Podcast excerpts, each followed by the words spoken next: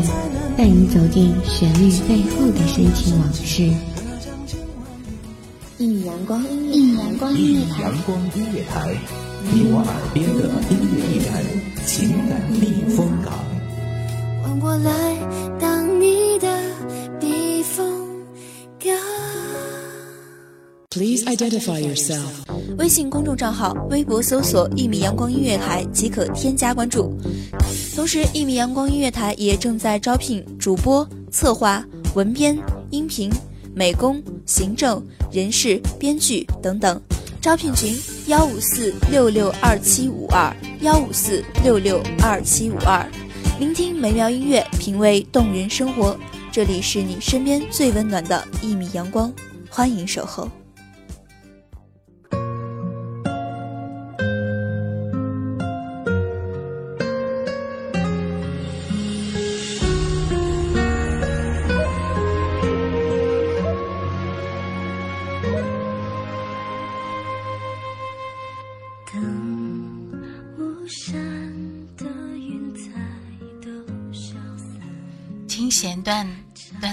千尺缠；醉花烟，淹没一朝风帘。花落莲，落在谁的指尖？清风舞明月，幽梦落花间。静水流深，苍生踏歌。三生阴晴圆缺，一朝悲欢离合。这里是一米阳光音乐台。墨色深弦，是暖心。否能爱的坦然来不及醒悟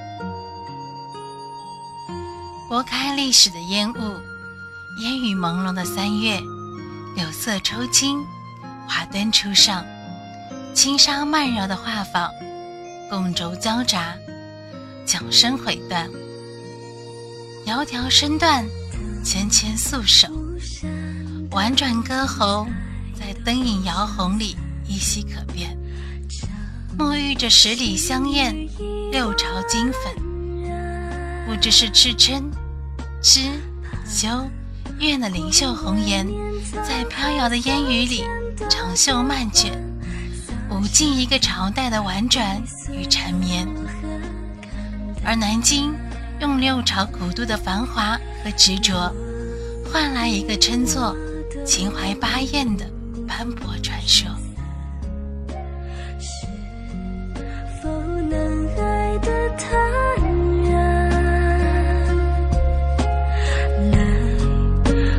记心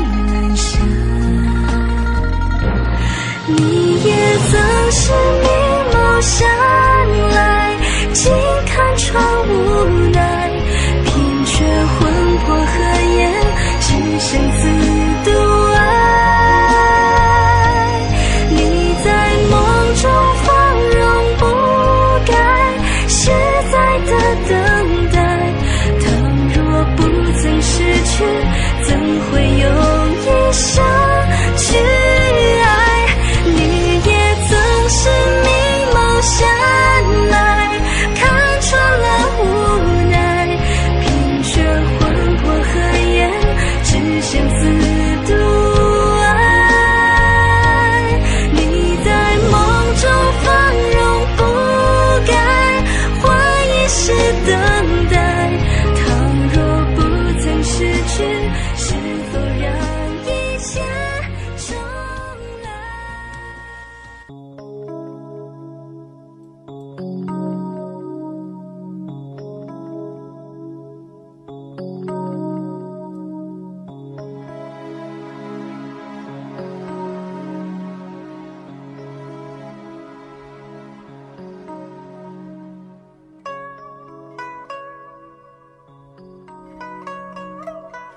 秦淮八艳指的是明末清初江南地区南京、秦淮河畔的八位才艺名妓。十里秦淮是南京繁华所在，一水相隔河两岸，分别是南方地区会试的总考场江南贡院，而另一畔则是南部教坊名妓聚居之地。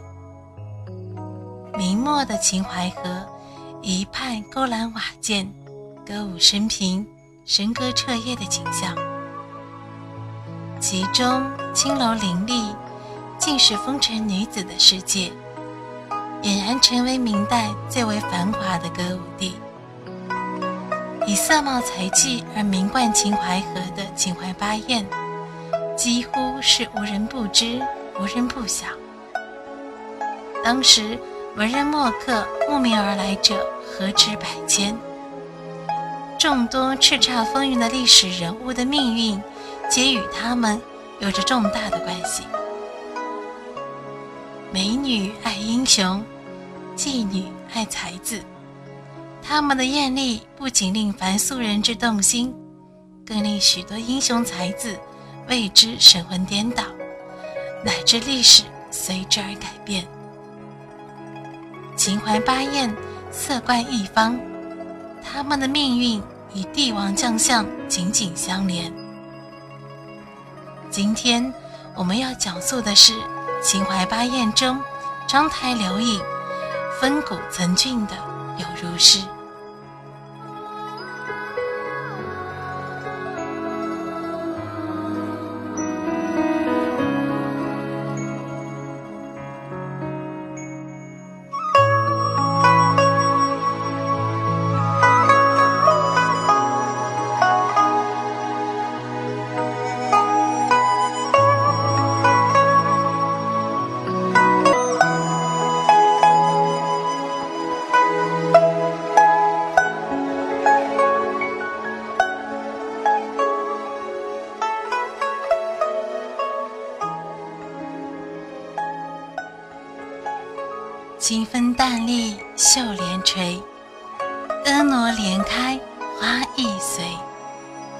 春草仙笼红灼耀，雕栏多分白棠梨。黄鹂梦话原无晓，杜宇笙箫不上枝。杨柳杨花皆可恨，相思无奈雨丝丝。这首诗。出自于柳如是的《杨花》。柳如是是嘉兴人，生于明万历四十六年，幼季聪慧好学，但由于家贫，从小被掠卖到吴江为婢。妙龄时坠入章台，艺名柳影。在乱世纷尘中往来于江浙金陵之间，由于她美艳绝代。才气过人，俗称秦淮名妓。他留下了不少值得传颂的轶事佳话和颇有文采的诗稿。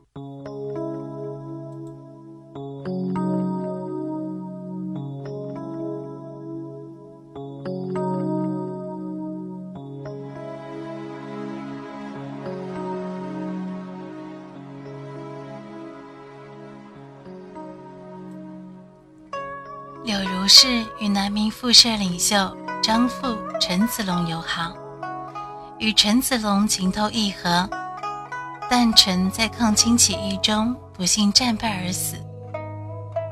崇祯十四年，他二十余岁时，嫁给了年过半百的东林领袖、闻名颇著的大官僚钱贤益。当崇祯帝自缢，清军占领北京后。南京建成了弘光小朝廷，史称南明。柳如是支持钱贤益，当了南明的礼部尚书。不久，清军南下，当兵临城下之时，柳如是劝钱贤益与他一起投水殉国。钱贤益沉思无语，于是便免言迎降。钱贤益降清之后去了北京，柳如是不愿与他一起，便留在了南京。之后，钱贤益做了清朝的礼部侍郎兼翰林学士。半年之后，便称病辞归。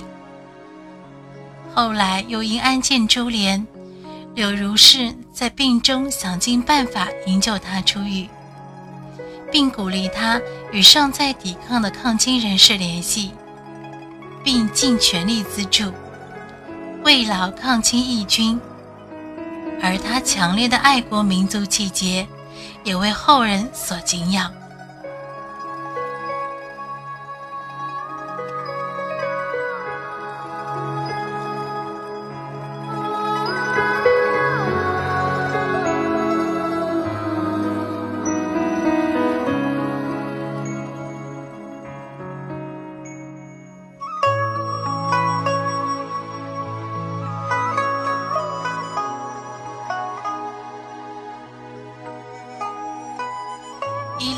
四年，钱氏去世后，乡里族人聚众欲夺其房产。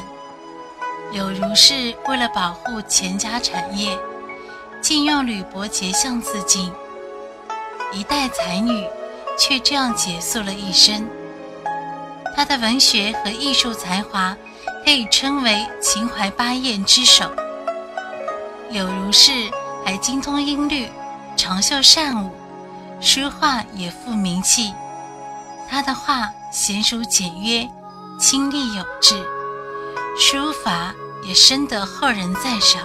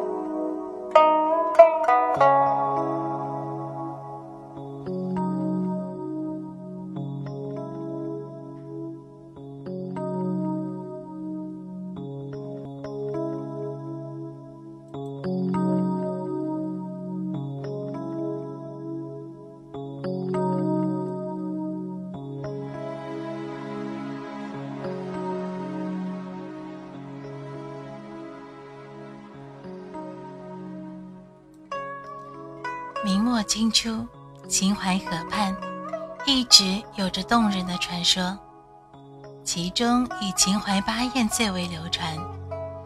一代佳人，或悲或痴，才女烈女，历史悠悠，留待后人所评说。她们已不再是单纯的封建社会下的产物，而是成为一种旧社会女性文化的象征。他们或许出身并不高贵，但人格犹如污泥中的莲花，心不染尘。他们才华横溢，却属生不逢时。他们有爱有恨，最终终归于一声叹息。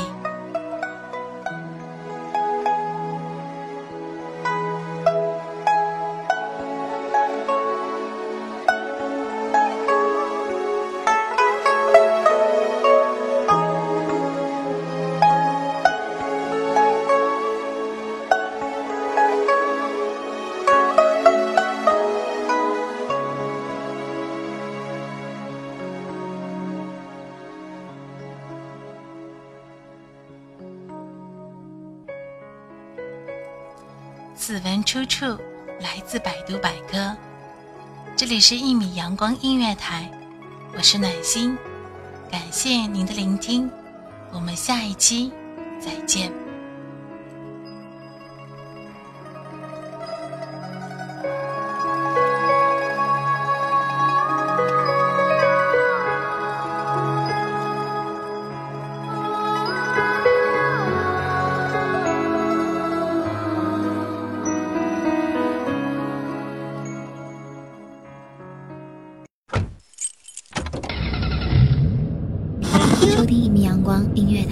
现在收听到的是一米阳光音乐台，这里是一米阳光音乐台。一米阳光音乐台是一个集音乐、情感、故事、流行等多元化节目的音乐电台，以阳光传递正能量，用心聆听，用爱呵护。微信公众账号、微博搜索“一米阳光音乐台”即可添加关注。同时，一米阳光音乐台也正在招聘主播、策划、文编、音频、美工、行政、人事、编剧等等。招聘群：幺五四六六二七五二。聆听美妙音乐，品味动人生活。这里是你身边最温暖的一米阳光，欢迎你的守候。